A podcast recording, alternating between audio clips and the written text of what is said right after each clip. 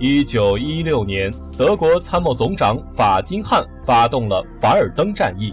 凡尔登的防御长期被法国忽视，法金汉却认为那是法国防御体系的支撑点。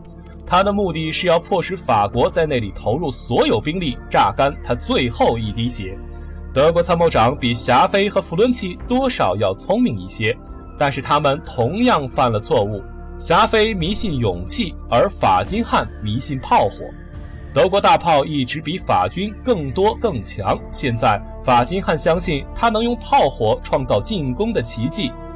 德军在法尔登方向集结了最大最猛的火炮，八小时内向法军阵地发射了两百万发炮弹，这是前所未有的轰炸。猛烈的轰炸让大地震撼，到处都是翻飞的泥土和巨大的弹坑。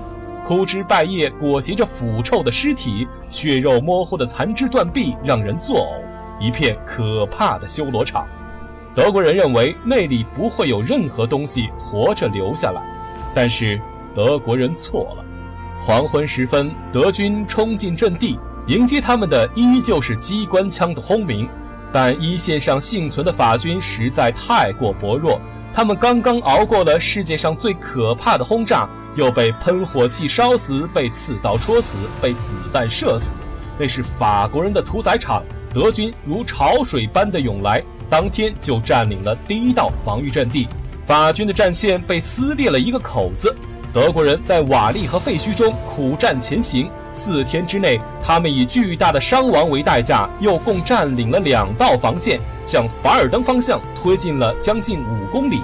法尔登几乎触手可及。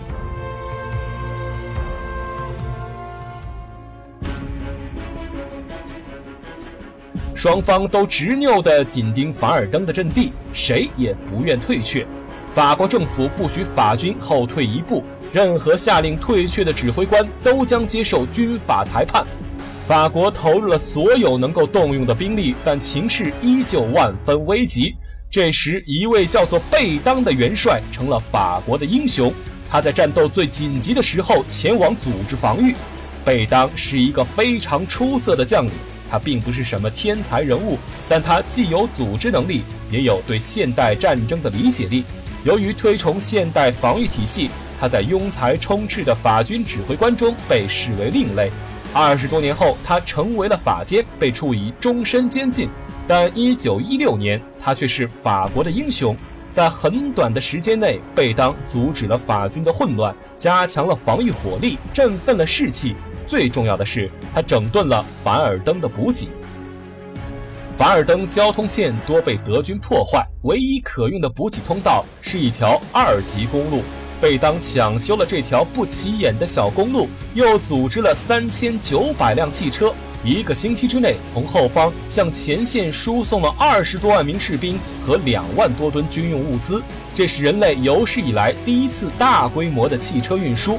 经过几个礼拜的努力，几个礼拜的苦熬，凡尔登最危险的关头过去了。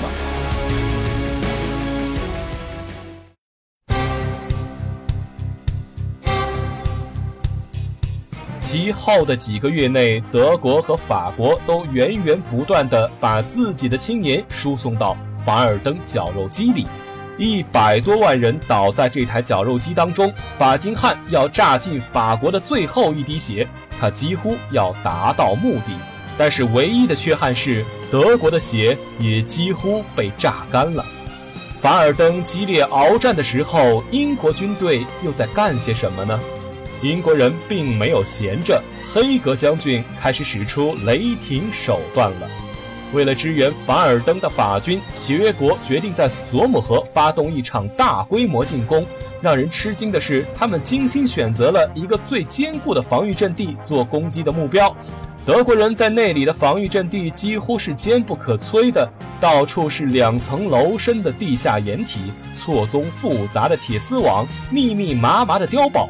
三道防线形成了巨大的纵深，使这里成了世界上最坚固的工事。霞飞和黑格却聪明地选择这里下刀。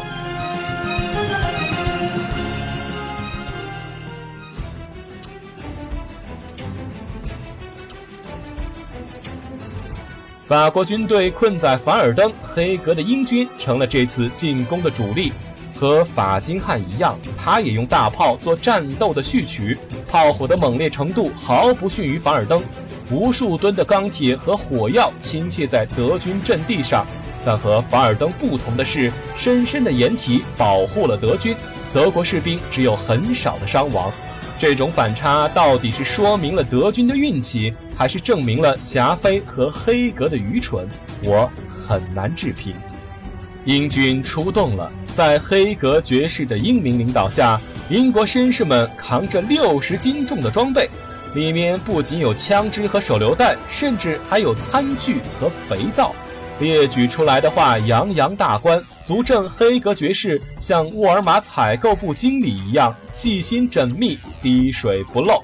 黑格将军似乎深恐德军不便瞄准，还特意嘱咐这些人肩并肩地排成整齐队列，开向战场。这些英国绅士被将军们的胡说八道所迷惑，他们满以为德军已经全部死光，信心十足地向前挺进。看上去到了晚上，英军就可以在德国阵地上称心如意地使用餐具和肥皂了。但是德军偏偏不肯凑去的阵亡，他们从地下掩体里爬出来，用机关枪把整齐的英国绅士们一排排的打死。阵地上布满了英国青年的尸体和他们的肥皂一起。更糟糕的是，英国人满以为德军只有两条防线，但是他们错了。左翼部队被打得七零八落，退回原地；右翼拼死前行，挣扎着占领了这两条防线。却赫然发现前面还有完好无损的第三道防线，英军的沮丧可想而知。这是黑格将军所没梦想到的。他想到了手榴弹，想到了肥皂，想到了袜子，但就是没想到德军到底有几条防线。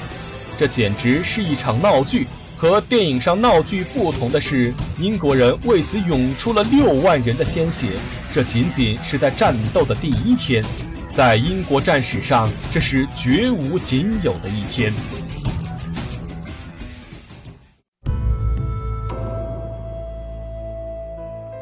多少英国的精华被将军的愚蠢所扼杀。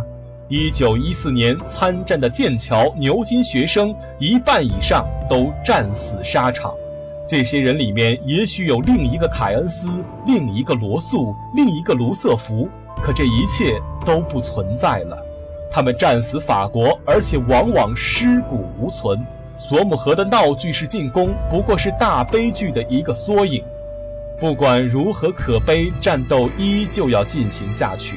接下来的几个月是单调枯燥的杀戮，残酷的战斗无休无止，直到上天悲悯地降下瓢泼大雨，泥泞和阴雨结束了人类的大屠杀，双方都缩回自己的巢穴，舔舐自己血迹斑斑的皮毛，将近八十万协约国士兵伤亡，德军损失五十四万，这是比凡尔登更大的一台绞肉机。